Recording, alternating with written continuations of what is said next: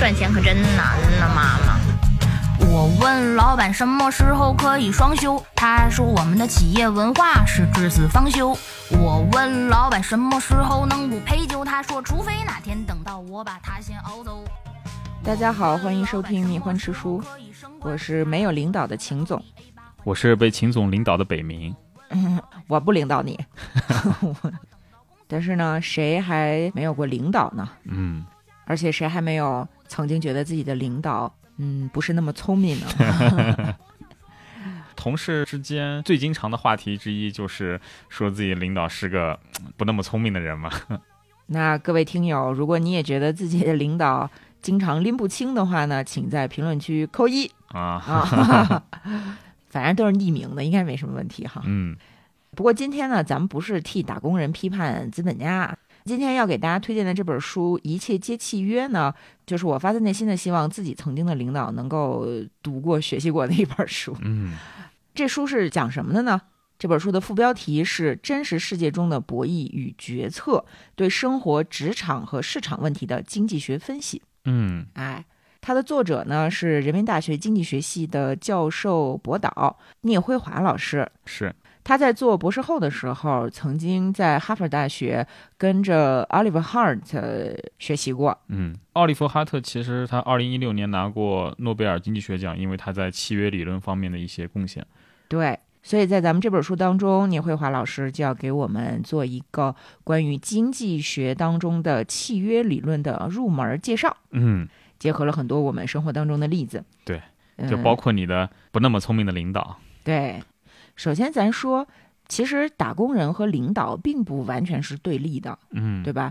你再怎么说恨你的领导啊，再怎么觉得你的公司特别烂、特别垃圾，但是在你找到下家之前，你肯定是不希望公司倒闭啊，给你开不出薪水来的，对吧？然后，如果公司效益不好的话，很有可能会降薪，这也并不是我们希望看到的。对，所以打工人和领导啊和老板本质上是有共同利益的。我们虽然时刻都活在博弈当中，但并不是一个你死我活的关系。往往在博弈当中，并不是只有两方，而是多方参与。嗯最优解呢，永远不是零和博弈，你死我活嗯啊。出于这个共同利益呢，我们可以帮一帮这些没有受到过经济学和管理学教育和启发的领导，帮他们打开眼界啊，认识到一些问题的真相，不要再糊涂下去了。前提是你领导真的愿意接受你给他的建议。呃，对，没有领导会愿意接受员工的建议啊。但是咱们有一些窍门儿，有一些小办法嘛，对吧？比如说，你可以把我们节目转发到朋友圈儿，在下面写上“嗯，这本书非常有启发，大家都应该读一读”。这期节目呢非常好，大家都应该听一听哦啊，是不是？然后你流量就上去了。双赢嘛，正和博弈。哎，说到博弈，大家还记不记得我们在讲君主论、讲马加维利的那一期当中，我曾经提到过，我自己在入职一家大型企业的初期呢，参加那个拓展训练，有一个小游戏，结果被队友哐哐哐背刺，记得吗？说过，真啊的记得。咱们听友啊，特别爱护我，特别捧我，就就安慰我说他们做的不对，说我当时是对的，嗯，我特别的感激。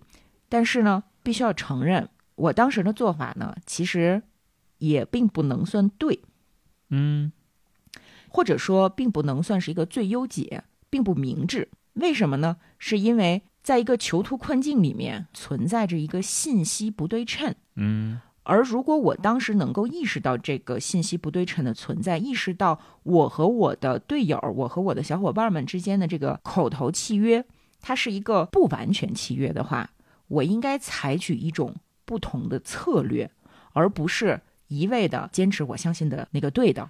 啊，你越坚持自以为的那个对，在博弈当中，不仅自己没有获得最大的利益，也导致我们所有人都输了，对吧？如果我真的是一个很有担当、很有智慧的人，我或许应该思考一下如何破局，啊，换一个策略。换一个策略，对不对？那我们今天的这个一切皆契约呢，讲的就是如何通过制度建设，如何通过一些非常巧妙的方法来实现破局。嗯或者说，我们通过理性思考，发现这个东西没有办法获得一个一劳永逸的解决方法，那我们是不是就应该放弃对某一个事情的执念，转而去做更有价值、更有意义的事情？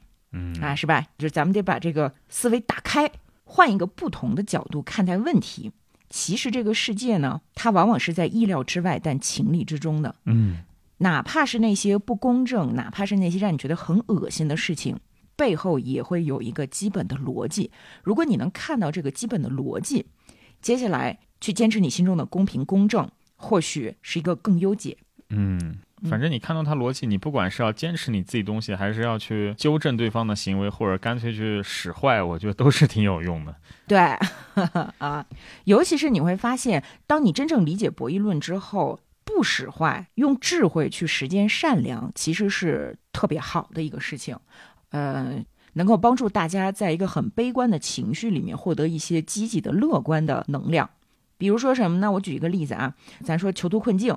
什么叫囚徒困境呢？总结一下，就是说你个体的利益最大化的时候，集体的选择是最差的。然后每个人还都不得不做出这样的选择，嗯就是我必须在黑暗森林当中彼此背刺，嗯，看见一个就杀死一个人，对吧？这个看法非常的悲观。对，但是呢，我们有了经济学，我们有了对博弈论的研究，我们发现其实人类社会完全可以走出自相残杀的囚徒困境。而且大家看一看我们今天的社会，确实就是已经走出来的一个证据嘛。对呀、我们今天的社会可并不是黑暗森林。嗯那著名的博弈论专家罗伯特·阿克塞尔罗德曾经写过一本很重要的书，叫《合作的进化》。在合作的进化当中，他提出说，不需要特别复杂的设计策略。其实人类的合作只需要最简单的策略来打底儿，嗯是什么呢？就是一报还一报。啊，只要有一报还一报，基本上我们就可以破局了。所以，我们接下来在这本书看到的很多不完美的博弈现象，从契约理论的角度，你都能找到解决方案。办法总比问题多，好吧？那咱们接下来呢，就说一下这个什么是契约啊？嗯什么是契约呢？契约理论呢，是英文的那个 contract 合同的意思。嗯指的是所有人和人之间的关系，就是任何关系其实都是契约。嗯我们本身就生活在一个契约的世界里面，而这个契约它未必是文字上的契约，并不需要签订合同才能达成契约。嗯你比如说，我给北明五块钱，我让他去打酱油，嗯这就是一个契约呀。我的这个契约的信任基础是什么呢？就是我相信北明不会把这五块钱去买冰棍儿吃。北明也相信把这五块钱给店主的时候，店主不会往兜里一揣，说我没收你这钱，啊对吧？这就是一种契约。那还有什么呢？婚姻是一种契约，法律制度也是契约。比如说交通规则，你从来没有在交通规则上签字吧？嗯，但是你会遵守交通规则，不然你就被撞死了。是然后你也会相信红绿灯的那个绿灯亮起来的时候，你是能过马路的，不然你凭什么觉得这绿灯亮了你就能过马路，就不会被撞死呢？就很奇怪吧？是国家也是一种契约，你从来没有在任何地方签字说我要遵守这个国家的法律，嗯对吧？？但是你既然已经在这个国家里了，那么大家默认你要遵守这个契约。是所以契约理论它主要想达成的目标，就是通过设计最优的契约来提高大家的幸福。嗯，win win 对，那那你说这个和传统的经济学有什么区别呢？为什么二零一六年还挺晚进的一个经济学奖会颁给契约理论的贡献者呢？嗯是因为在传统或者说古典经济学当中呢，我们讲的是选择，嗯讲的是每个人在做决策的时候如何进行选择，嗯而且它非常的强调价格机制。对对吧？通过价格，在一个充分竞争的完全的市场上达成帕累托最优，你高兴我也高兴，是吧？对。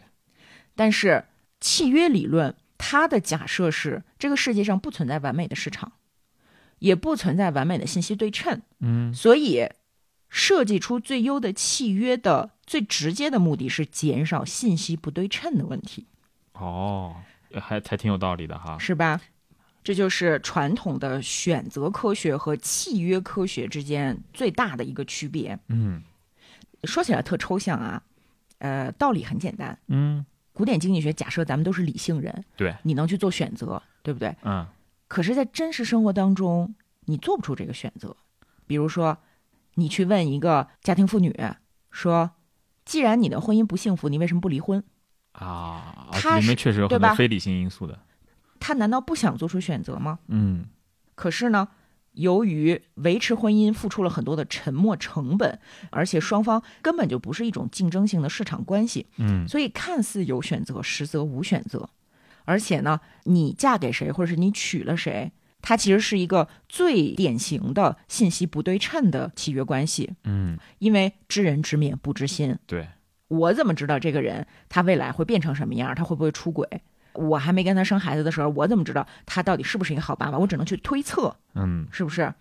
那除了婚姻之外呢，咱们还有这个职场，这职场也是一个充斥着各种信息不对称的地方。老板在雇佣你的时候，并不知道你是不是真的有能力，嗯，反正每个人的 CV 都是狂吹自己。对 对，那你在进入这家公司之前，你也不知道这个老板会不会给你使坏，啊，啊，或者说老板可能是个好人，但是你们俩有很多的想法不对付，导致你们的矛盾非常的激烈，嗯，对吧？这都是不可知的。那么你又如何在这样不完全竞争的市场里面找到一份好工作？入职之后又如何通过个人的选择去提高你的收入，实现你的利益最大化？这都是我们的契约理论想要去研究解决的问题。啊，其实这本书它分了好几个部分，每一个部分呢，如果我们认真要讨论，都可以延展出好多好多的内容。那今天呢，咱们就把目光聚焦在你的领导和你的领导，对，你的领导和你的职场上面啊。啊，呃，而且呢，得先说一下啊，本期并不是替打工人批判资本家，啊啊职业之间管理和执行也并不是对立的。嗯啊，所以呢，我们这一期既把领导和下属当成一对矛盾，但同时呢，也把大家看成绑在一根绳上的蚂蚱，好吧？啊，行，大家有没有觉得在工作当中会遇到很多难以解决的问题？你觉得这个事儿特别的难推动，然后呢，你会把它归结为道德问题？大家为什么都这么喜欢甩锅啊？一定是因为你们人品不好。领导这么傻叉儿，一定是因为他人品不好。嗯有时候这个人品啊，它是被制度环境决定的。为什么这个事儿推动不了？为什么这个事儿你越看你越觉得傻叉儿？是因为我们还不够聪明。当然，人性本身是有很多脆弱的、丑陋的，甚至是卑劣的地方。嗯所以，我们首先不能假设人是品德高尚的。嗯我们从利益的角度去看待问题，看我们如何用利益绑定，让大家变得更好。嗯呃，比如说，我们举个第二次世界大战期间的例子。二战期间，美军不是用了很多空军嘛？啊，那空军得跳伞啊，对啊，得有降落伞吧？那这降落伞厂商制作它得有合格率，是降落伞的合格率是多少呢？多少呢？很高啊，百分之九十九点九。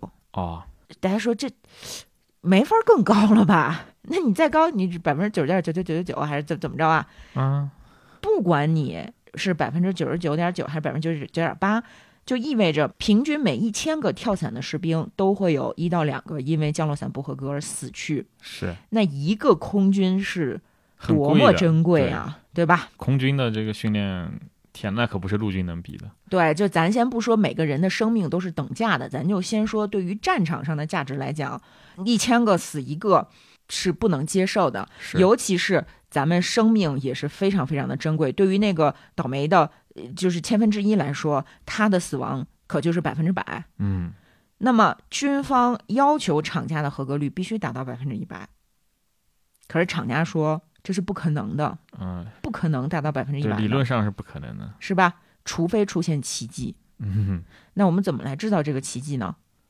巴顿将军他啊提出来，我们要改变产品检查的制度。嗯，每次厂家交货前，巴顿会从降落伞中随机挑出几个，让工厂的负责人亲自跳跳伞检测。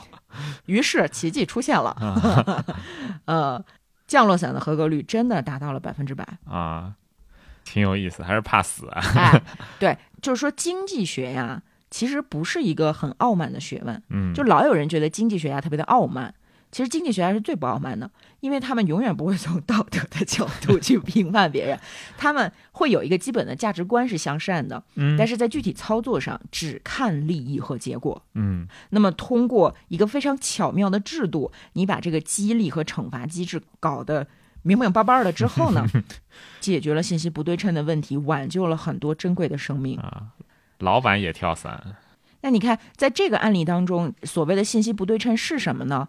就是跳伞的士兵并不知道自己拿的这个降落伞是不是合格的。合格的，啊，军方呢也并不知道这批降落伞当中哪一个是不合格的，嗯，所以我们就用一个机制把奇迹创造出来。嗯。嗯，那么什么是信息不对称？那大家说，所谓信息不对称，特简单三个字嘛，就是不知道。对你知道我不知道，对，那这个信息是非常广的，就什么都可以成为信息，比如说产品质量的好坏，嗯你这个人的能力高低，你的人品的好坏。嗯那么在契约关系当中，在所有人和人的关系当中，都存在着三种类型的信息不对称。嗯第一种是事前的信息不对称，比如说我买水果的时候，我不知道你之前打没打农药，嗯我不知道你那山竹里是不是四个胆儿的，这就是我干的，你知道吗？什么你干的？这是你遇到的，对，这是这就是我遇到的，就就是看到那个老太太晚上在路边卖水果，已经很困了啊，嗯过去就说多买你点水果，早点回去休息，是吧？嗯，买回家之后呢，把那个山竹掰开，哎，真的是我第一次看见实心的，实心儿的四个糖儿的山竹长什么样，而且我们大概买了多少个呀？全是四个胆儿的。你的问题可能人家是文玩山竹，你看，这就是信息不对称嘛，是吧？嗯我事先并不知道你是文玩山竹 啊，我就买了。那你在买股票的时候，并不知道这家公司它的真实财务状况。哎，结婚的时候，你并不知道这个男的他其实阁楼里还藏着一个疯太太啊，啊，这不是简爱吗？对，那这就叫做事前信息不对称。是，然后第二种信息不对称就是事后嘛。嗯事后指的是咱俩已经建立契约关系了，然后你向我隐瞒你的行为。举个例子，我把钱借给你了，你本来说拿这个钱去给女儿交学费，嗯结果你把这个钱呢给赌博了。啊，哎，呃，你看咱们有很多支援山区女童的捐款，这钱捐过去之后，发现哎没到人孩子手里，被截胡了，哎被截胡了，这就叫事后信息不对称。嗯。那还有就是跟公司管理有关的啊，看了你的简历，觉得你这小伙子不错，我给你签了劳动合同，结果你上班天天摸鱼，或者干私活儿，甚至和几个同事密谋侵占我公司的财产，啊，贪污腐败，这就叫做事后信息事后信息不对称。我们也有另外一个名字叫道德风险问题，嗯呃，往往都是损人利己的行为。第三种信息不对称呢，叫第三方信息不对称。嗯，什么意思呢？举个例子啊，碰瓷儿，碰瓷儿的双方，地上躺的老年人和被讹的这个人彼此心知肚明，可是你们无法向第三方证明，哦，因为没有摄像头，是这样，对吧？或者你和别人签订合同，说我要在你这儿办厂，对方违约了，可是对方违约违的很漂亮，你拿不出证据来，在法院打官司的时候去使用这个证据，嗯，法院就是第三方嘛，对，第三方信息不对称，嗯。导致碰瓷儿、占你便宜、欺负你，嗯这就是第三种信息不对称。啊，所有的契约关系当中出现的信息不对称就只有这三种嘛。那这些信息不对称都会导致契约失灵，嗯就是跟我们最开始商定的是不一样的。嗯那契约失灵还有一些其他的原因，我们可以把它分成两种原因。第一类呢是内部原因，就是你骗骗我，我骗骗你啊，啊，对吧？是嗯是是，那还有一种原因就是外部原因，啊不可抗力、战争、自然灾害，包括流行病。嗯，对，你像富士康，因为新冠肺炎没法正式开工，它跟苹果公司之间的契约就失灵了。嗯说到这儿呢，大家有意识到没有？就是不管内部还是外部的原因，在真实世界当中，所有的契约都是由于不确定性导致失灵的。所以我们在博弈论当中，你可以去努力的一个破局的方向是什么呢？是增加确定性。嗯，就减少信息不对称，对，如何减少信息不对称呢？我们首先可以有一个办法，嗯就是要释放信号。没事儿你就跟别别别跟别人释放信号。你比如说一个人，你要建立信誉是为什么？营造一个人设是为什么？嗯，为什么？不管是信誉还是你的人设，最后都是希望能够在和其他人的契约当中降低别人对你的不信任。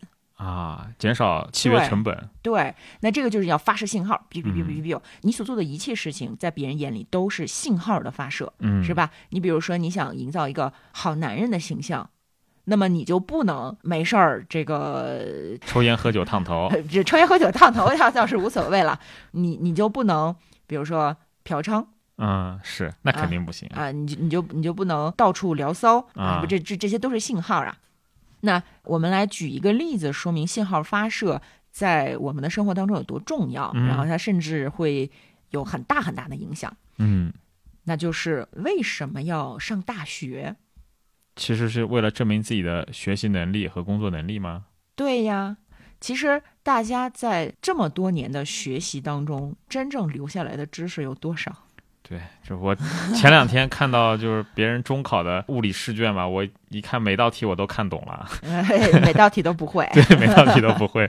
这还是啊中考，这还不是高考，就已经人生的知识巅峰已经相去甚远，但是不妨碍你继续的为社会做贡献嘛。对呀，很多人觉得说这个受教育，我们在这个九年义务教育、高中和大学做了那么多的题，是为嗯了训练我们的思维，让我们变得更聪明嗯啊。那我是不太认同的。我觉得，呃，这个经过这么多年的教育，我并没有变得更聪明。对，而且。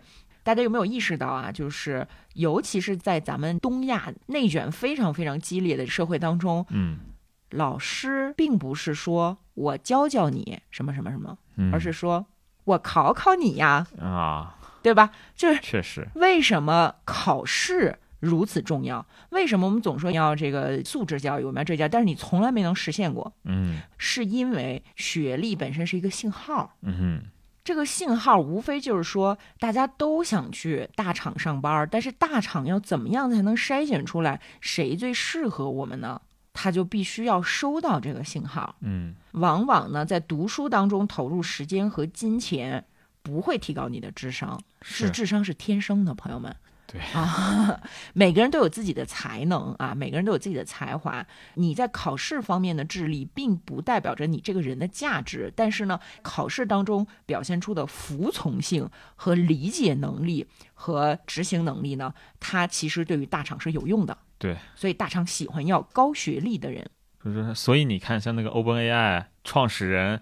就是就是对 两其其中一半是辍了学的人，但是他们收的人肯定是要那种乖乖读书的，对，但是接下来就出现一个问题了啊！嗯你想通过读书来证明自己比其他人聪明，嗯，其他人也想通过读书来证明自己比你聪明，你们怎么办呢？怎么办呢？打一架，你如果想证明自己比别人聪明，真实社会当中啊我不是说理想社会啊，考上更好的大学，拿更好的分数呗。然后你是不是还得继续念读研究生，啊，是啊，读完研究生读博士，啊，对吧？然后想尽一切办法去进入那个最好的学校，挂靠那个最好的导师。对，然后当出来当九九六打工人，别别这别不要这么悲观，不要这么悲观啊！问题就是，当所有聪明的小伙伴们都这么想，博弈的结果就是比谁读书的年份长。嗯在这个博弈的过程当中，只有最后成功的将自己和其他人区分开，这场博弈才会结束。嗯，那么，请问，究竟读多少年才能证明自己是聪明人呢？我爸那个年代，你只要考上大学，你就是聪明人，啊，对，你就是天之骄子。我们村里出了个大学生，那还得了，对吧？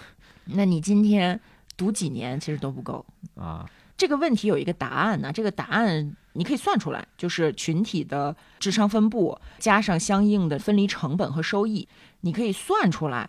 如果一个群体当中大部分人的智商一般，那么少数很聪明的人只要上大学就能把自己和普通人区分开。嗯那如果这个群体当中大部分人都很聪明的话，只有少数念了硕士才能把自己和那些很聪明的人区分开。嗯，对吧？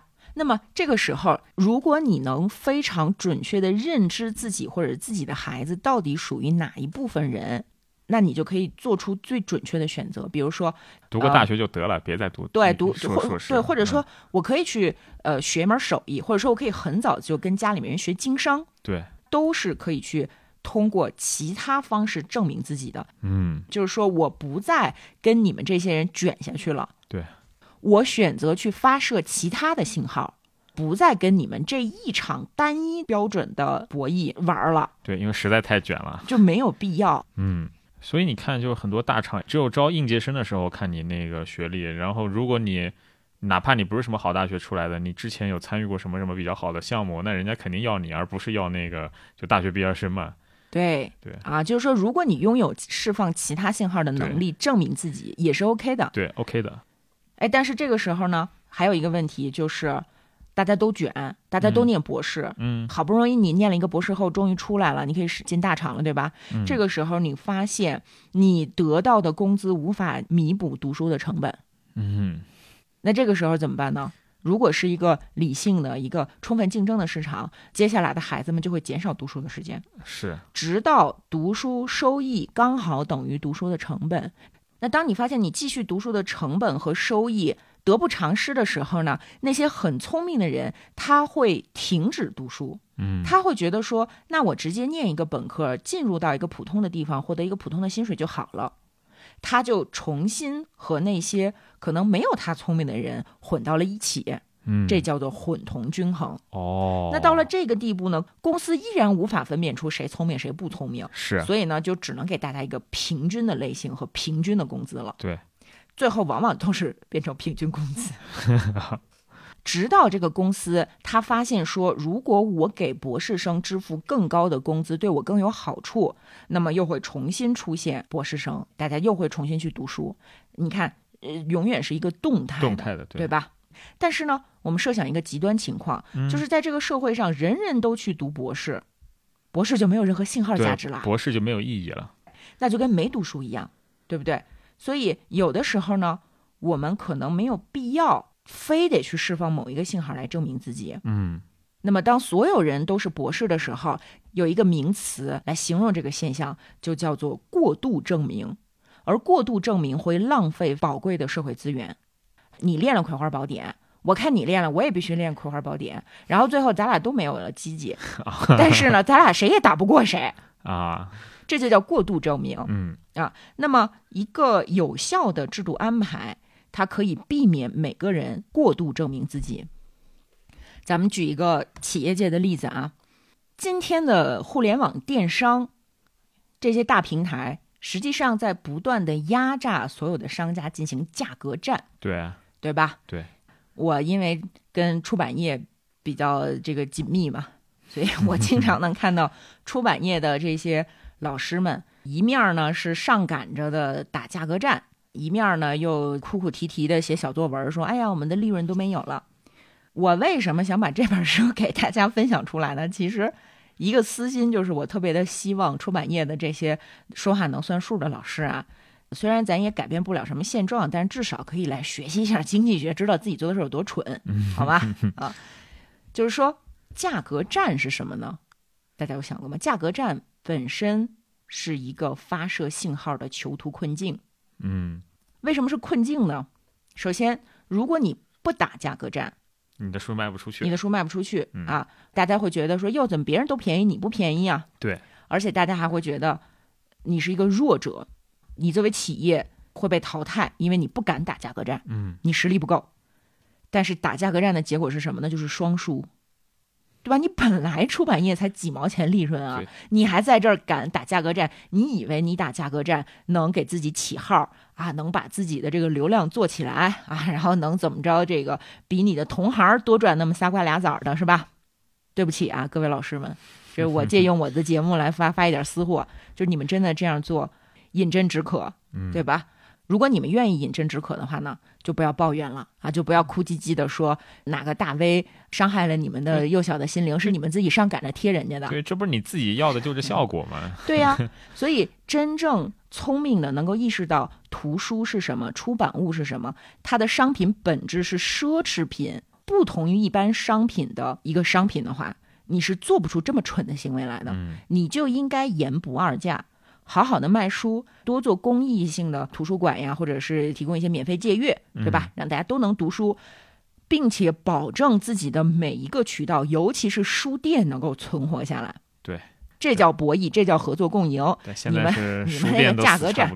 真是，哎呀，发行的领导背刺书店，嗯，把所有的利润都补贴给某些头部大 V，让那些大 V 或者是大平台利用图书去引流卖别的东西盈利。啊。自己也赚不到钱，对。对，就想卷死别人，然后自己的自己也死了。当然，这个里面其实还有一个其他管理机制的问题，嗯。就是考核啊，因为这些出版社不是私人企业，嗯。啊，私私营企业其实在控价方面做的会相对好一点，但是有很多出版社呢，绩效考核上不考核利润，嗯，它只考核马洋，马洋就是定价乘以册数，对，所以就导致无底线的打折，导致培养出来今天消费者的习惯是书非四折不能买，这是非常荒唐的行为。嗯。你要知道，图书是没有复购率的一个产品啊，它不是说你买完瓜子儿嗑完一包你还能再买，是，就很愚蠢啊。行，但是呢，这个我们点到为止啊，再说下去这太得罪人了。我们来看一下这个日本企业在二十世纪五十年代意识到了这个囚徒困境之后是怎么解决问题的呢？嗯日本企业意识到价格战是自杀式的竞争，为了避免过度发射“我是一个特别厉害的企业，我我能把你们都卷死”的这个信号呢，他们采取了三种方式。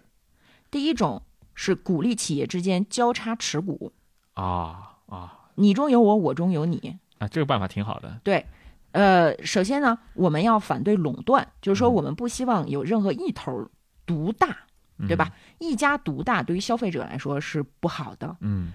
但是呢，企业之间交叉持股会形成一个非常良性的行业。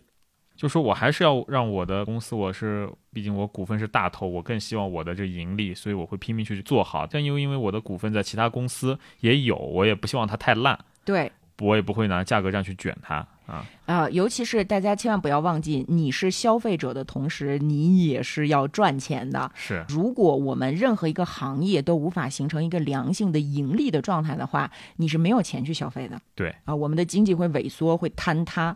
那所谓的经济，其实并不是说我搂钱在家存着，而是说让钱流动起来，去创造更大的财富。对，啊，这就是一个经济学的基本道理，是不是？那日本企业还做了一个什么样的行为来破局呢？嗯，就是这不已经大家你中有我，我中有你，形成行业了，对吧？嗯那我们不断的沟通，我们不断的交流，我们要加强在不同领域内的合作，避免同质化竞争。嗯今天中国出版业为什么这么难？是因为大家都去抢着做你觉得能挣钱的事儿，嗯，但是你觉得能挣钱的事儿，如果大家都去做，就不挣钱了。对。没有必要那么多人都去做童书，等你知道什么东西赚钱的时候，已经晚了已经晚了。包括直播也一样。出版社总想搞自播、直播带货，都觉得说直播是个风口，嗯但是直播或者说做自媒体到底需要什么？你有没有这个能力？现实条件允不允许你去做？你做完了之后能获得多少利润？未来怎么发展？你想过吗？嗯全没想过，只是看到别人去做了，你们就一窝蜂的去做。对。然后结果赔的裤衩儿都没了，对吧？然后还跟着想呢，说说这是怎么办？我要不要坚持？因为已经有了沉没成本，然后你已经已经花这么多钱了。，对，然后你们还不舍得壮士断腕，嗯，还不愿意把利润分给其他的合作方、其他的渠道。对，然后转脸哭唧唧说：“嗯，没有利润，确实没有利润啊。”那我也替出版社说一下，嗯，别老骂人家出版公司是奸商，出版出版商穷的像什么一样，是吧？然后第三点，日本企业做了什么呢？就是鼓励企业抱团走出去，占领海外市场，开辟新边疆。啊，这是非常好的解决方案。就内卷，说白了就是因为你没有发展空间了，才会卷起来嘛。嗯，这三个做法就已经很好的避免了过度发射信号导致资源浪费，嗯，效率一下就提高了。所以呢，日本企业它就能获得良性的发展。你要不然日本战后经济腾飞呢？二战结束时候都被炸得乱七八糟，也没有什么重工业基础了。那你看今天还是很厉害。啊，这就是一个很简单的换一个角度、换一个维度嗯破局了的一个例子，对不对？嗯然后呢，我们再说一下这个。从咱们个人角度啊，嗯从咱们员工角度，怎么来跟公司进行博弈？嗯刚才提到有一个事后信息不对称，同时也叫做道德风险，嗯对吧？就是损人利己，主要指的就是这个上班儿啊，对吧？今天咱们都流行躺平和摸鱼对，啊，来对抗资本家对我的剥削。人生不过三万天，能摸一天是一天。对对对啊！其实我之前还做了一个视频，去讲什么叫次优选择，嗯为什么大家在工作当中不好好干活就知道甩锅，是吧？呃，是因为我们无法达到最优状态。就从公司角度来讲，把大家看成一个整体，所有的人好好工作，公司盈利，公平的分配我们的劳动成果，这是一个最优状态，对不对？但是呢，这种最优状态是非常难达成的。那么经济学上有一个叫次优选择的概念，嗯，就是说，要想达成最优状态，需要十个条件，可是你无法达成，这，太难了。无法达成。嗯只要有一个条件没有满足，你就无法达到最优状态。那这个情况下呢，满足其中的九个和满足其中的四到五个没有差别。嗯所以大家在一个企业文化并不是特别好的地方，你努力工作和不努力工作达成的最终结果是一样的。对，但像我，嗯我在前司特别努力工作、加班狂魔那种人也很好的、很 nice 的同事，也是被开掉了。像我这种，就是虽然说干的不能说太烂，但是我是能摸一天是一天的，我永远下班六点绝对准时走人的这种货，那也被开。啊哎，其实大家结果是一样的。对吧？嗯，博弈论当中还有一个智猪理论，嗯就是小猪应该去搭大猪的顺风车，嗯，对你的利益是最大化的。啊，啊，但是这个里面呢有很多的道德问题，就是偷奸耍滑。所以作为公司或者说我们以一个社会整体的眼光来看，我们需要避免搭顺风车的行为太过泛滥，嗯，对吧？不然的话。最后的结果也不好，因为你不要忘记啊，车都被你拖烂了。对，你们可是一根绳上的蚂蚱。对。然后咱们说回个人的选择啊啊，假设啊，你是一个刚毕业的小孩儿，你进入了一家公司，刚参加工作的时候，你到底该不该好好表现百分之百的努力？一般长辈呢会告诉我们说，好好努力，嗯，先给领导留下好印象，对对吧？反正我们那一代人，呃，父父母辈是不会劝你偷奸耍滑的，是不是？是是，啊，会让你说能多干就多干，吃亏是福。嗯吃亏是福呢，或许没错，但是经济学当中有一个现象叫棘轮效应，荆棘的棘。由于有棘轮效应的这个东西，所以我们从一开始就特别的努力，反而不好。至少对于我们个人的利益来讲是不行的。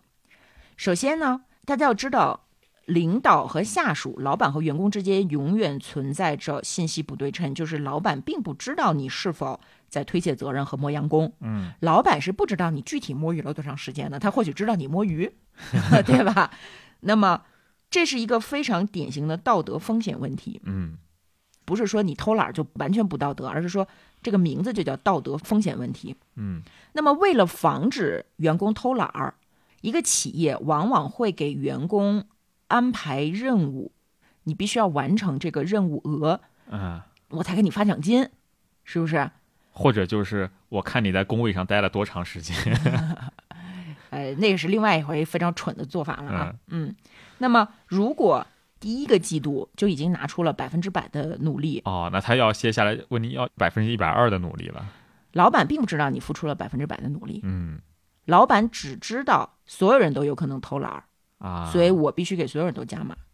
一定要永远记得信息不对称的问题。啊就是说，如果你的老板真的知道你已经百分之百努力了，你们两个之间是有充分的信任的，那老板未必会给你百分之一百二的明年的这个销售额任务。嗯但是问题就在于，老板并不知道你有百分之百的努力，嗯，那其他同事呢也都没有百分之百的努力，就你，就你百分之百努力了。嗯那这个时候，领导认为你能力很强，我就给你增加任务，直到有一天你根本就没有办法完成这个任务，嗯然后老板又会觉得你是不是骄傲了啊？骄傲自满，啊不堪重用，对不对？这其实就是棘轮效应，什么意思呢？就是指人的习惯形成之后，它具有不可逆性。就是有倒刺的轮子，大概这么说嘛。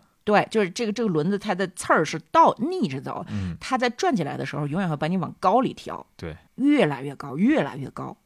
那提出棘轮效应的这位经济学家魏茨曼呢，差一点得了诺贝尔经济学奖哈哈，啊，主要是因为他在有可能得奖的那年突然去世了哦啊，不然的哦话应该就是他。那没办法，其实咱们中国的古人就已经理解了棘轮效应，大家都知道那句话嘛，是吧？叫由俭入奢易，由奢入俭难。嗯就这意思嘛。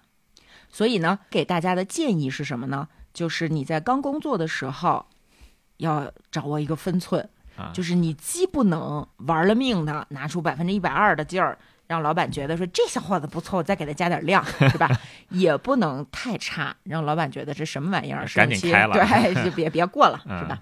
差不多就行。嗯呃，我们在这儿呢，不是教大家偷奸耍滑啊，请大家注意，我们都是用结果来说话的。就是从经济学上来讲，你百分之一百二的努力，也对你公司没有太大的好处，是，对吧？啊，所以要保持一个这个劳逸结合。而且你啊百分之一百二，你让你你让你的同事怎么看你，其实对自己也不好。嗯对，这就是理论当中的道德和真实世界当中的道德。嗯，不是让大家做嗯没有诚信的人啊，不是这个意思。那么接下来呢，我们在这一场博弈当中换一个视角，就是说，作为老板，你要嗯怎么样才能让员工更努力，但是又不会让员工觉得不堪重负呢？嗯那么经济学家这个总结了四种办法。第一种办法就是绩效评估，但是不用绝对的绩效评估，用相对的绩效评估。啊什么叫棘轮儿啊？棘轮儿是从下往上积累，对不对？我今天的考核目标是建立在过去的业绩之上的。对，如果我们放弃以过去的业绩作为基础，棘轮儿就消失了。如果你能找到市场上一个差不多的平均值，其实你就可以对员工实行相对绩效考核，就是用外部大家到底做的什么样啊？因为嗯外部是很容易达成一个平衡的。对对吧？你就利用这个同行业的其他的单位来做比较，制定这个目标。哎，这是第一种办法，相对横向比较。第二种办法就是你提前先设计好员工的发展路径，比如说初级编辑一年做三本书，等你完成了这个阶段的考核目标，你自动升职，啊自动升到中级编辑。啊，然后一年做六本书，自动升到高级编辑，你再有一个什么样的任务，对吧？这是一套事先说好的激励机制，啊大家按部就班来就完了，还会达成一个双赢。只要老板不是那种就是成天变来变去的。对成天变来变去的，是吧？一会儿看说，哎，你怎么下班这么早啊？你都不用加班，你就能完成六本书啊？那你我明年就给你八本书啊！只要老板没有傻叉成这样，基本上这一套激励机制是完全可以运行的很好的。但傻叉成这样老板非常多，没错我不得不承认。对啊，那第三种办法是什么呢？这个大家可能想不到，叫内部轮岗。嗯我不用你的业绩信息，啊其实很多大企业都是这样的，就是说你在销售干一年，然后如果你每个季度都超额完成任务，我不给你加码，啊，我反而去把你调到广告部门儿，然后你广告部门干得不错，我再把你调到投资部门。每一年的业绩是没有可比性的，啊老板就没有办法利用你过去的成绩来跟你说这个加码。而且这个有一个好处，就是员工会对不同的工作保持一定新鲜感，而且啊他对企业也更加的忠诚，所以他还能更忠诚啊！这不是换新岗位，就你还要修，还有学习成本的吗？就看你在招人的时候招的是哪种人。啊你把这个制度提前告诉别人，如果你接受，你是一个喜喜欢新鲜和挑战的人，你来我们公司，把我们公司所有的部门都了解、都吃透了，嗯那接下来咱们再去干这个事业，可能我们合作的会更愉快，啊，而且可以避免过度的压榨员工，是不是？嗯，但这也有缺点，他的工作效率可能会低一点。对，第四种办法呢，就是 又说到日本了，年资、论资排辈。嗯日本的员工工资是不按绩效来的，而是按你年资来的。对，你这个如果是刚毕业，给你两万块钱啊，这个到四十岁的时候翻个倍。由于工资和之前的工龄挂钩，所以前期的业绩不是特别的重要，嗯，你不会担心自己被层层加码。还有一个好处是什么呢？由于在这样的环境下，员工一旦离职或被解雇，你之前的沉没成本太高了，所以偷懒、业绩不好的机会成本过高，嗯所以也会努力，也会也会认真的工作，只是说他就从一个外部驱动你，变成了一个你自己心里面着急。嗯，那么这是日本企业的传统优势之一。对啊，当然它也有劣势，对，劣势也蛮 明劣势 也很明显啊啊。那这个时候，大家就可以思考一下，在你自己单位的业绩考核的时候，有没有出现一些很神奇的、用我们经济学理解不了的现象呢？比如说，这个领导总是想着说，我们这个今年企业发展进入了一个新阶段，然后咱们要用一套新的这个绩效制度，是吧？呃，我们我们这个业绩考核，这个年初说的是什么？我们把它废掉，然后我们你看到就想给领导梆梆两拳，对吧？千万不要这样做啊，各位领导。嗯非常蠢。但是呢，我们不得不说，除了那些可以量化的业绩之外，其实还有很多工作岗位是无法拿出能说我今年销售额达到多少多少业绩的岗位，嗯比如说行政岗、秘书、后勤，对吧？就是说，我们的领导由于对工作岗位性质的不理解，经常会要求这些行政岗位的人在做年终报告的时候，把自己干的事儿都列出来，仿佛这个就是业绩。呃，实际上呢，对于这些难以量化的业绩，我们去考核它，往往只能进行主观考核。嗯你让这个行政秘书把自己端茶倒水、接电话、订机票、过年过节置办福利都算上，他写不完，挂一漏万。他日常可能有很多很多琐碎的事情，对，对但是你想让他在年终报告里面写，这就很可笑。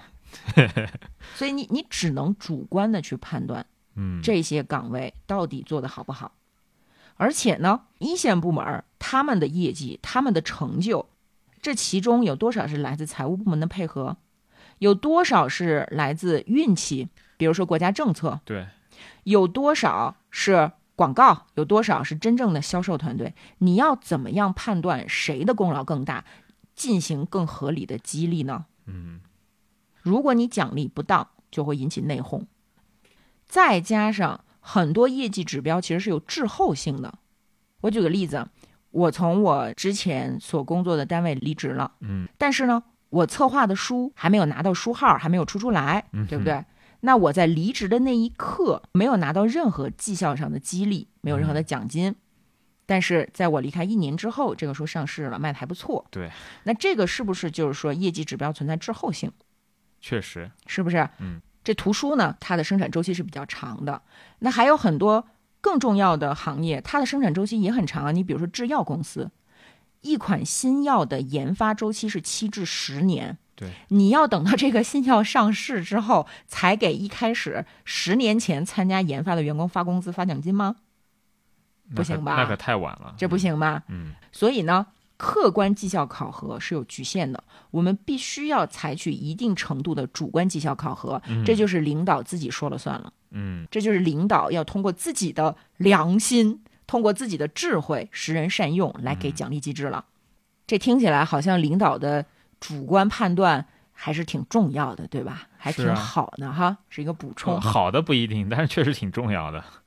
这个时候呢，我们来我们来讨论一个问题，就是这个马屁精问题。嗯，大家有没有想过，为什么每个单位都有马屁精？是是是还真是对吧？是是因为这些这个马屁精老师们，他们天生就想拍马屁吗？我我觉得很少我觉会有人得主要还是。利益驱动。对嗯那这利益驱动是从哪儿来的呢？其实是从领导主观绩效考核催生的。嗯，如果领导的主观意见并不重要，没有任何人想当马屁精，吮痈舔舐，嗯，对吗？对那玩意儿多脏啊！除非你对领导是真爱啊，那是另说，也不不排除有这样的人嘛，是吧？天天给领导写诗，你是我的太阳，哎，这这这存在啊，总有人天生 M 嘛。对，总有人天生是 M，这这种这种癖好是可以理解的、嗯啊。但是呢，普遍出现马屁精的现象是由于我们无法避免在公司当中存在主观绩效考核的必要性。嗯那你你看这个时候什么样的岗位更容易成为马屁精，不就很清楚了吗？嗯主观评价权重越高的岗位越容易出现马屁精，嗯而在一线工作的，你比如说销售人员，当他的收入、他的利益只跟他的销售额和利润率挂钩的话，他其实不太喜欢拍领导马屁，没有必要嘛。对吧？所以一线的技术人员和业务人员比较少有马屁精，嗯，他们反而会成为客户的马屁精，对不对？那是为了，那是那那不叫马屁精，那是拉业绩。哎，对。但是这个时候，我们客观的来看，就是说马屁精他真的是一无是处吗？还真是有研究，你知道吗？就是这还是芝加哥大学的教授、经济学家就研究啊，就说这啊马屁精呢，它其实本身是个中性的，它就有点像是一把菜刀，啊，哎，你可以切菜，你你也可以这个刮痧，不是他马屁精还能中性啊，马屁精是可以是中性的，啊多讨厌的东西呃，那你看，对于领导来讲，马屁精可不讨厌啊。啊！我们就从公司的整体利益来考虑，就说嗯这马屁精到底有没有用啊？嗯从人性上呢因人而异吧，这我个人是很不喜欢的，对吧？我们之前也没少在节目里头讽刺这些老师们 嗯啊啊！但是呢，我们要说，一个高明的领导啊，他应该善于利用人性，而且是通过制度来驾驭人性，嗯而不是纵容人性的弱点。嗯，就是很多领导觉得自己可精明了，看的都是什么商君书啊、韩非子啊、罗织经啊、厚黑学呀，然后就觉得自己非常的会操纵下面的这些人，对吧？嗯其实这是非常蠢的。非常非常蠢。如果你是一个很高明的领导，你已经意识到了，由于主观考核机制必须存在，导致我的公司里肯定会有马屁精，嗯你无法消灭马屁精，你没法把马屁精老师给杀了，嗯，对吧？或者说我立一个规则，禁止给我拍马屁，嗯，这是不可能的，因为高明的马屁精拍你马屁时候，你自己都不知道，而且你特高兴，真拍上你就高兴了，对吧？那么你就应该去设计一个制度，嗯领导要怎么做呢？这是一个非常需要考验智慧的难题。聂慧华老师他在这本书里面反复强调一个颠扑不破的经济学上的真理啊、嗯啊，就是两害相权取其轻，两利相权取其重。如果在你的单位当中，员工的努力比让大家说真话更重要，嗯那么你就应该多用主观绩效考核，允许马屁精发挥一些作用，让这个马屁精组织大家多听领导的指挥。从公司的整体利益上来看啊啊，咱们不做道德判断。也就是说，如果你们公司是一个劳动密集型的企业，嗯可能这个拥拥有一个这个左右手，把领导的意见充分执行下去的马老师呢，就是可以接受的。嗯但如果说你们公司呢，获取真实信息比引导员工努力更重要，那么你就千万不能安排这么一个老师天天拍我马屁，他有可能会导致你听不到真话，嗯导致你决策失误，影响企业的发展。所以这个时候，你就要尽可能的排除自己的主观评价，嗯把自己的主观绩效考核的比例降低，提高客观考核的比例，让马屁精老师的这个动力少一点啊，他就没有那么喜欢拍你马屁了。无利不起早嘛，他只要利益少就好啊。对呀、那咱这说完了绩效考核之后，是不是得聊一聊奖金了？考核完你得给人家好处啊，你得激励，对不对？你对有奖惩机制。那这个时候呢，再向大家提一个问题，嗯就是你有没有被领导画过饼？尤其是那种创业型公司，嗯就是说，哎呀，小鱼啊，咱们底薪啊确实比较低 啊，但是未来我会给你股权，啊，有过吗？嗯、我遇到过啊，嗯 我我是遇到过的。我是说你这是你是说给你自己听的吧？你就是现身说法。对。然后呢，前两年赶上我的老东家上市了，嗯我周围的好多朋友呢，就来恭喜作为员工的我，我啊我莫名其妙啊，你就公司上市跟我有毛关系啊，对吧？嗯不知道大家为什么啊，就就会有一种幻想，就觉得只要你是上市公司的员工啊，你你又这么努力，老加班儿，还不得给你 百分之零点几的，嗯 是吧？啊，其实没有啊，这是不可能的。为什么呢？我们来聊一聊。说哪些员工适用于股权激励，哪些是不适合的。嗯首先，为什么创业企业的老板会喜欢给员工画饼，说我我许诺未来要分你股权呢？嗯一个是说他手头上可能确实资金不是很充分，他现在如果给你开过高的工资，他开不起，他开不起。嗯还有一个就是说，从人性的角度来讲啊，偷懒是人的本能。嗯各位听友，谁也别吹牛逼啊！这公司如果跟你没毛关系，你只是一个打工人的话呢，尤其是这个做的工作又不是你觉得特别有价值，差不多得了，哎，你充分认可的，你一定会偷懒，嗯对吗？再加上现代的职场往往都是用钱去买你的工时，去补偿你的痛苦，而不是 去购买你真正给公司创造的效益。嗯很有可能你创造的效益其实是嗯比不上你的工资的，嗯，对吧？对，但是呢，这个钱必须得给到你，因为你在这儿做了九个小时或者十二个小时，嗯甚至呢，上班时间不光摸鱼，你还干私活，给这个公司的竞争对手干干活，是吧？啊这事儿少吗？啊这可一点儿都不少嗯肯定不啊！还会偷偷的拿客户的回扣，是啊，是吧？那这个咱刚才说叫道德风险问题，对吧？嗯怎么样解决道德风险问题呢？经济学家呢提出来三种激励契约，嗯或许可以解决这个问题。第一种叫承包制。什么叫承包制呢？就是说我作为一个企业老板，我把我的生产资料租给你，嗯收取固定的租金。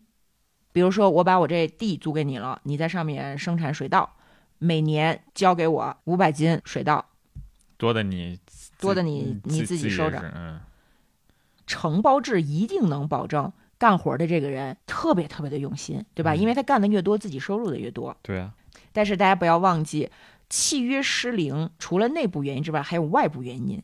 赶上说有，比如说国家政策的变化，赶上天灾人祸，你今年可能颗粒无收，但是你还要把这租子交上，嗯所以其中存在着巨大的风险。高风险才能带来高收益，但是呢，大家扪心自问一下，你愿意承担风险吗？绝大部分现在还是员工的人啊，你都不喜欢承担风险，不然你就已经是老板了。既然大家都觉得说资本家混蛋，资本家剥削我们的剩余价值，那你之所以不是资本家，是为什么呢？是因为你觉得做资本家不光彩吗？还是因为你不愿意承担资本家承担的风险？对，大多数人本质还是不愿意承担风险。啊，咱不说那些大家族啊，那种嗯这已经是这个大资本家资本，咱就说小老板、创业小老板，嗯谁愿意当啊？反正我不愿意，是吧？啊，那这个承包制呢，有好处，但是它的坏处是自担百分之百的风险，对吧？嗯那第二种激励契约是什么呢？就是固定工资，八千还是嗯六千、嗯，就说好了，剩下的所有产出归老板所有，老板也承担风险。嗯，这种情况下，员工是完全不必承担风险的。但但也是就丧失了动力嘛。对呀嗯我摸鱼还是加加把劲儿干，都是六千块钱。嗯那么在信息不对称的情况之下，偷懒是必然的，嗯，是吧？对，那这个时候我们怎么办呢？你就一俩俩一结合嘛，是吧？就是今天我们大部分公司采用的这个薪酬激励制度，都是底薪底加上薪加提成或者是奖金，嗯对吧？而在组合激励机制之下，提成的比例和固定工资的比例，根据你每家公司工作的性质、每个岗位的性质，你来进行科学的配比，不要搞一刀切，哎，基本上就能达成说，员工既有一个保障，就是我能安心踏踏实实的在你这儿工作，同时呢，我还会更加的努力，因为我努力越多，我收获就越多。而且在现实操作层面，你还不能对所有员工都用同样的比例。举一个简单的例子，你招聘来一个非常有潜力的小姑娘，在这个岗位上，但是她进来第一年，她是没有办法掌握所有门道，第一年就干出业绩来的。或许是她在开头的前五年都只能是学习。嗯如果这个时候你把老员工和新员工的激励机制一刀切了，那么很有可能这个小姑娘就会丧失斗志，她在你这儿待不长，她就走了。对，所以我们应该怎么办呢？传统业务、老员工、客户稳定、业绩稳定，你应该把固定工资降低，嗯提分成比例提高。如果说是员工做的新业务存在比较大的市场风险，老板应该做的是给他提高底薪，保障他踏踏实实的开辟新的市场。嗯，那么这样呢，大家都都高兴，都开心。很遗憾，现实当中恐怕这么美好的事情不太多。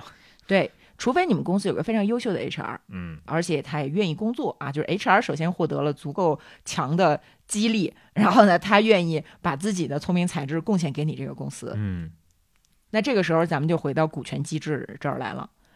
如果作为老板，你是真的关心员工的福利，关心他们是否生活的足够愉快，能够在你公司里面实现你个人价值、实现利润的话呢，就不要随便给人家股权，因为人家员工未必想在你这儿干一辈子，嗯，对吧？啊，人家也会觉得说，你愿意给我这么多股权，是不是你工资给我开低了？嗯，对吧人也不傻。对，人性就是这样的。所以这个时候，我们应该股权分给能跟你一起承担风险的人。嗯风险是一个关键词，只要这个人他愿意和你同舟共济，并且呢，他确实是核心人员，他为公司做出的贡献不太容易被客观的绩效所衡量。这个时候，只用奖金是留不住这样的人的。比如说哪家企业呢？就是阿里集团。哎，阿里巴巴它就是 P 七以上技术或管理岗才能有股票激励，而且呢是满两年可以套现一半儿。那么挺好的，满两年就可以套现一半对，但是这样的员工现金工资要比同行要低一些，啊，非常公平，是吧？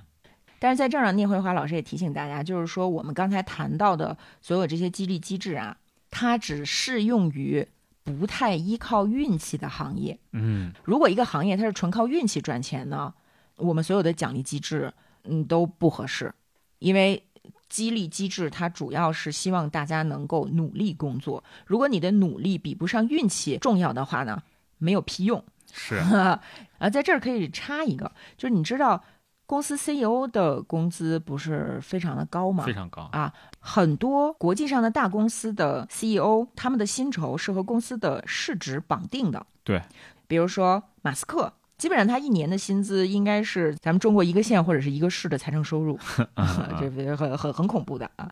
那他为什么会有这么高的薪酬呢？其实是跟市值有关，并不是说从一开始就给他定了一个固定工资那么高啊。嗯那这个里面就涉及到一个叫激励相融的概念。什么叫激励相融呢？嗯嗯，就是说我好你也好，而不是说玩命的掏空公司，损害股东的利益，然后他自己中饱私囊，中饱私囊嗯啊。为了解决大公司 CEO 中饱私囊的行为呢，这些企业他们设计出的这个机制叫激励相融，就是管理层只有你把公司的市值做上去了，你才能获得更高的薪酬。嗯但是这个里面呢，就存在着一个问题：公司的市值上去，真的是靠 CEO 的能力吗？还是靠运气？嗯，那股市上，你一个公司的市值影响的因素可太多了。对，尤其是大 A 股，呃这这不不不别别不不不评论不评论啊！咱就说万恶的资本主义社会的这些 CEO，嗯好吧？如果想要研究运气对 CEO 薪酬的影响，那咱们肯定要先找一个最合适的研究对象。嗯什么行业的市值是完全不受 CEO 控制的呢？嗯资源，石油。啊，哎，所以呢，确实，有两位芝加哥大学的教授，他们收集了从1977到1994年一共18年的石油相关行业数据，进行了分析啊。嗯发现什么呢？发现一个特别有意思的事儿，就是说这些大的石油公司的 CEO 啊，他们的薪酬是会受到石油价格上涨的显著影响。石油价格每上涨百分之一，他们的薪酬会上涨百分之二点一五。火火啊！没道理啊，然后你想啊，你说这个多多加了百分之一点多，好像也还可以接受是吧？因为整个公司股东权益也增加了，对吧？嗯这也是一个激励相融啊。嗯是吧但是非常有趣的是什么呢？就是当石油价格下跌，股东的利益受损的时候，那么 CEO 的薪酬应该下降，对吧？对啊，而且应该是对称的同比例下降，嗯对吗？嗯就是说涨的时候你涨多少，降的时候你就降多少。嗯 但是好运气和坏运气对 CEO 薪酬的影响完全不对称。运气坏的时候，CEO 薪酬减少的幅度比增加的幅度差了百分之二十五到百分之四十五。啊，那么为什么会这样呢？那是因为 CEO 他们本身就是董事会的成员，啊，哎他他有 他有话语权，有话语权对，有话语权呀。其实呢，就是 CEO 利用职权侵占了公司的便宜，嗯这是一个开油理论。那这开油理论到底对不对？有没有呃误判的可能呢？这两个研究 CEO 薪资的这个经济学家呢，他们又做了一个调查啊，嗯又做了一个研究。研究什么呢？就是说，我们想一下，CEO 在董事会里面发言权越大，那他的薪资受到这个运气的损害应该就越小。嗯就是它降薪的比例就会越小，对不对？也就是说，如果董事会里面的大股东人数越多，CEO 的话语权越小，那么他的开油行为就应该越低。对对吧啊然后呢，他们就一调查，哎，发现确实是这样的，说董事会里大股东比例越高，那么运气对 CEO 薪酬的影响确实越小，嗯证明开油现象是存在的。嗯是吧？所以经济学啊，之所以有意思啊，之所以我们应该多学一点经济学，就在于很多时候或许我们的直觉是对的，但是你没有办法拿出论证，你拿不出证据来。很多时候你的直觉是错的，你都不知道你是错的。嗯，而经济学家就是像侦探一样，大胆假设，小心求证，用事实说话，用事实说话，嗯帮助我们看清这个世界到底是怎么回事儿。嗯那咱咱们说完这些这个臭不要脸的 CEO 之后呢，还得回到我们自己这些小屁员工身上嘛，对不对？嗯最后呢，跟大家分享一个叫做奖励悖论的概念。什么叫奖励悖论呢？嗯、英国有一个社会学家，他叫蒂特马斯，嗯，他曾经做过一个非常经典的研究，是关于公民献血的。啊，最近献血不是很热门的话题嘛？嗯啊，大家也在讨论为什么有些人就能使用大家献的血，然后有些人明明献了很多的血，该用的时候呢，哎，他还用不上，是吧？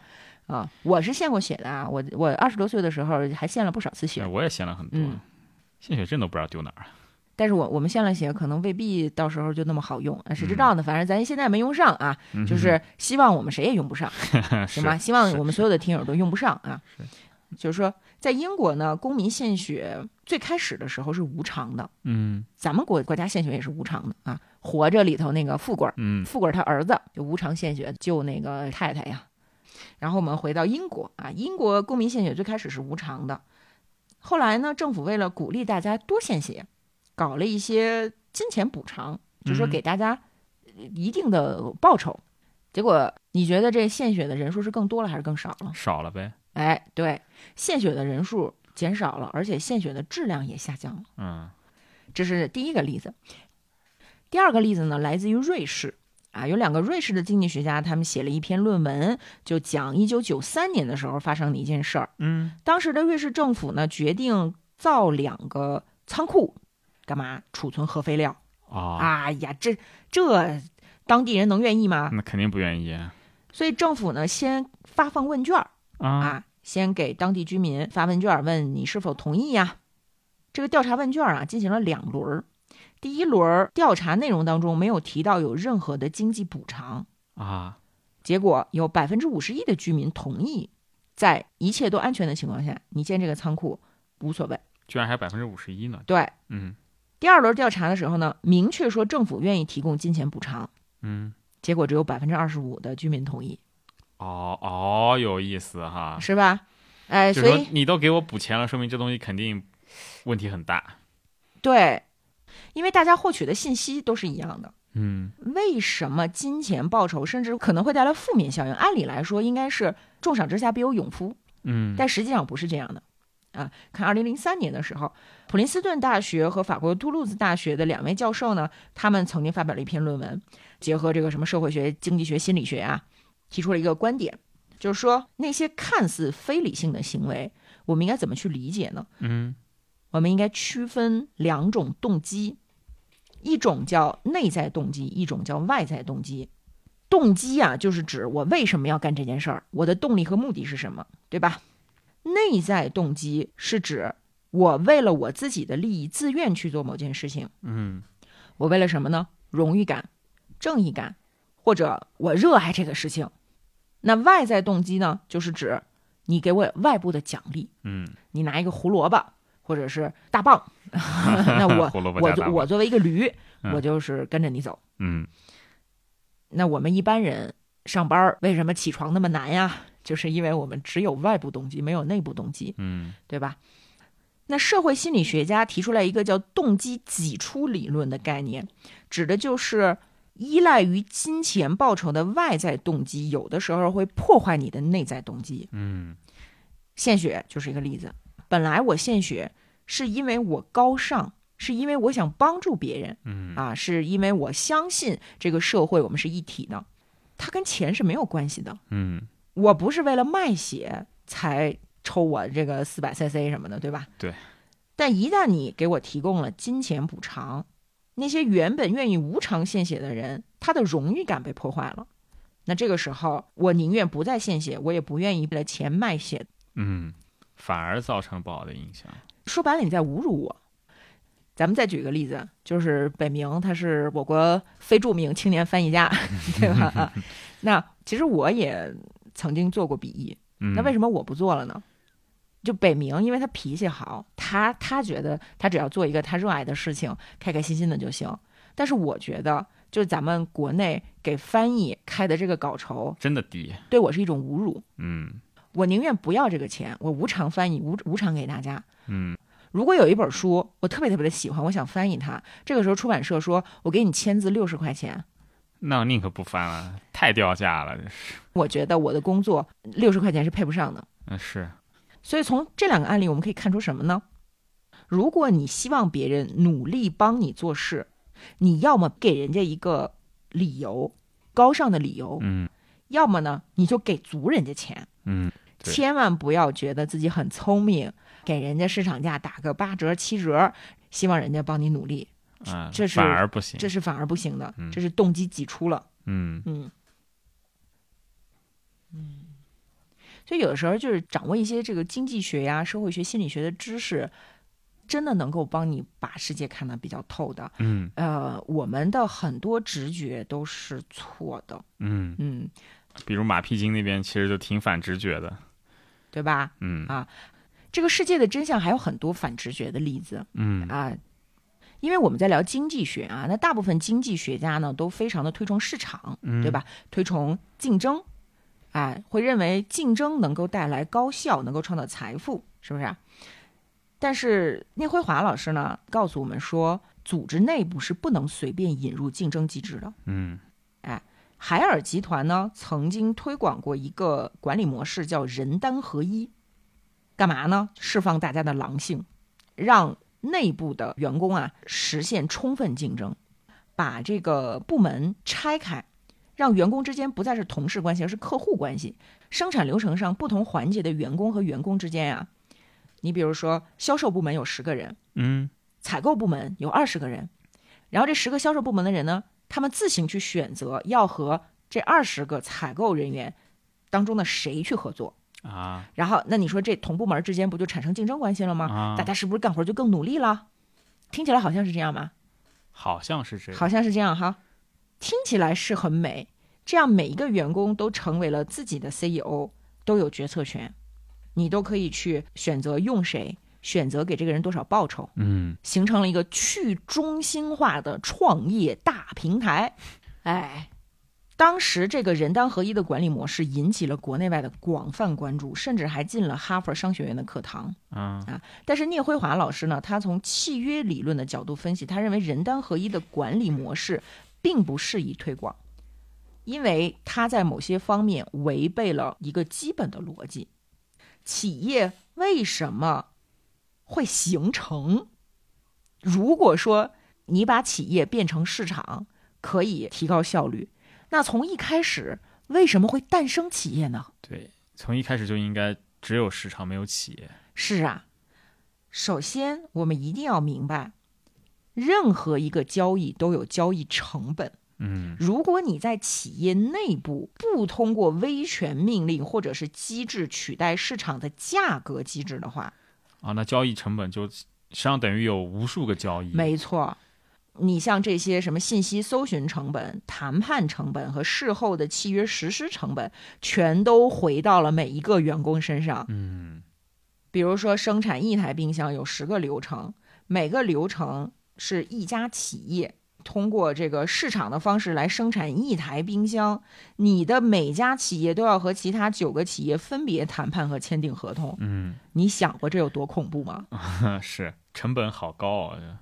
所以，企业之所以诞生，是因为它能够比市场节约交易成本，在企业的内部有一个中心签约人，他替代了分散的交易模式。嗯这个道理特别的简单。如果你公司里的每一个员工都能当自己的老板，要你老板干什么？对，老板是有老板的价值的。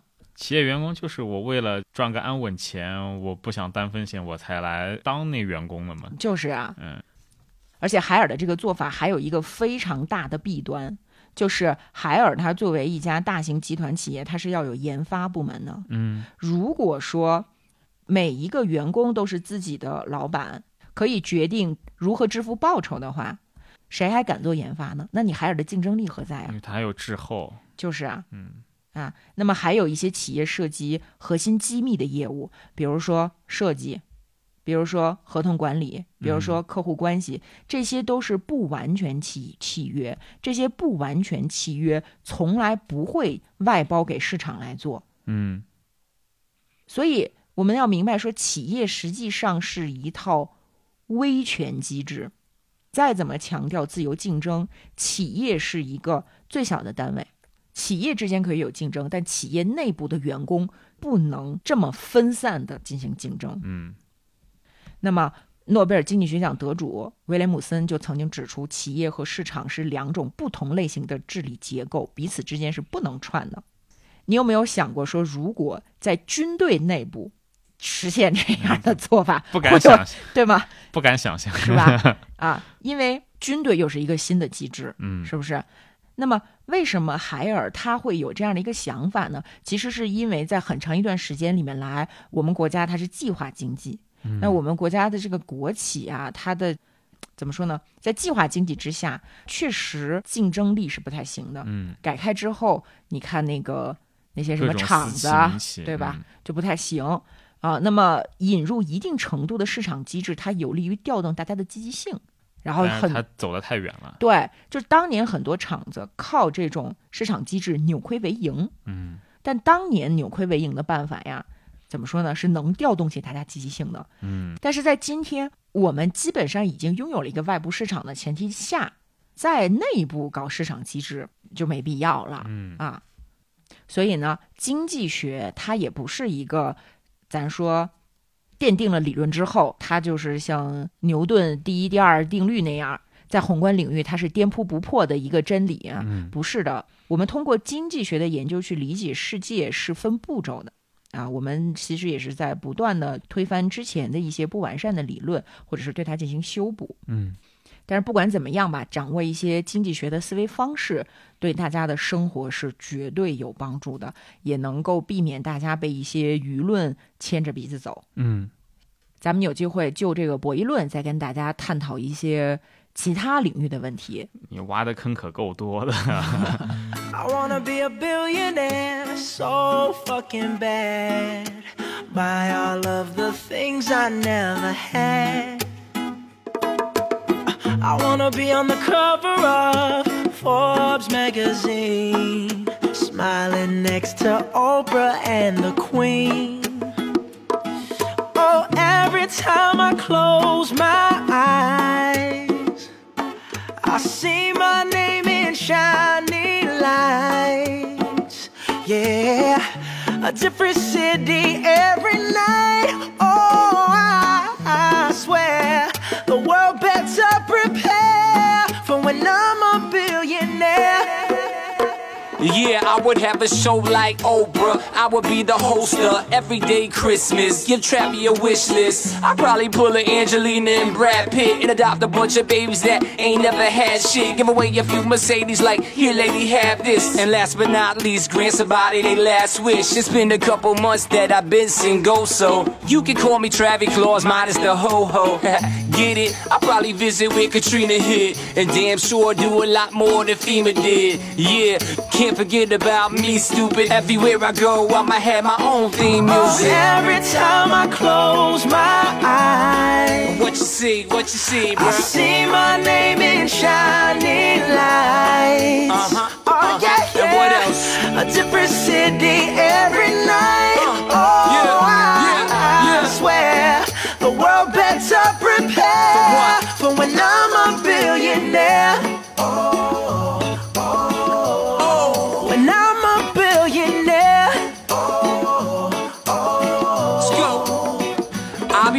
basketball with the president, dunking on his delegates. Then I compliment him on his political etiquette. Toss a couple million in the air just for the heck of it. But keep the fives, 20, 10s, and bins completely separate. Yeah, I'll be in a whole new tax bracket. We in recession, but let me take a crack at it. I'll probably take whatever's left and just split it up. So everybody that I love can have a couple bucks. And not a single tummy around me would know what hungry was, eating good, sleeping soundly. I know we all have a similar dream. Go in your pocket, pull out your wallet, put it in the air and sing. I wanna be a billionaire so fucking bad. bad. Buy all of the things I never had. Buy everything. I wanna be on the cover of Forbes magazine. Smiling next to Oprah and the Queen. what up, Oprah? Oh, every time I close my eyes, what see, what you see, I see my name in shining lights. Uh-huh, Oh, uh-huh. yeah, yeah. And what else? A different city every night. Uh, oh, yeah, I, yeah, I yeah. swear the world better prepare For what? for when I'm a billionaire. Yeah. Sing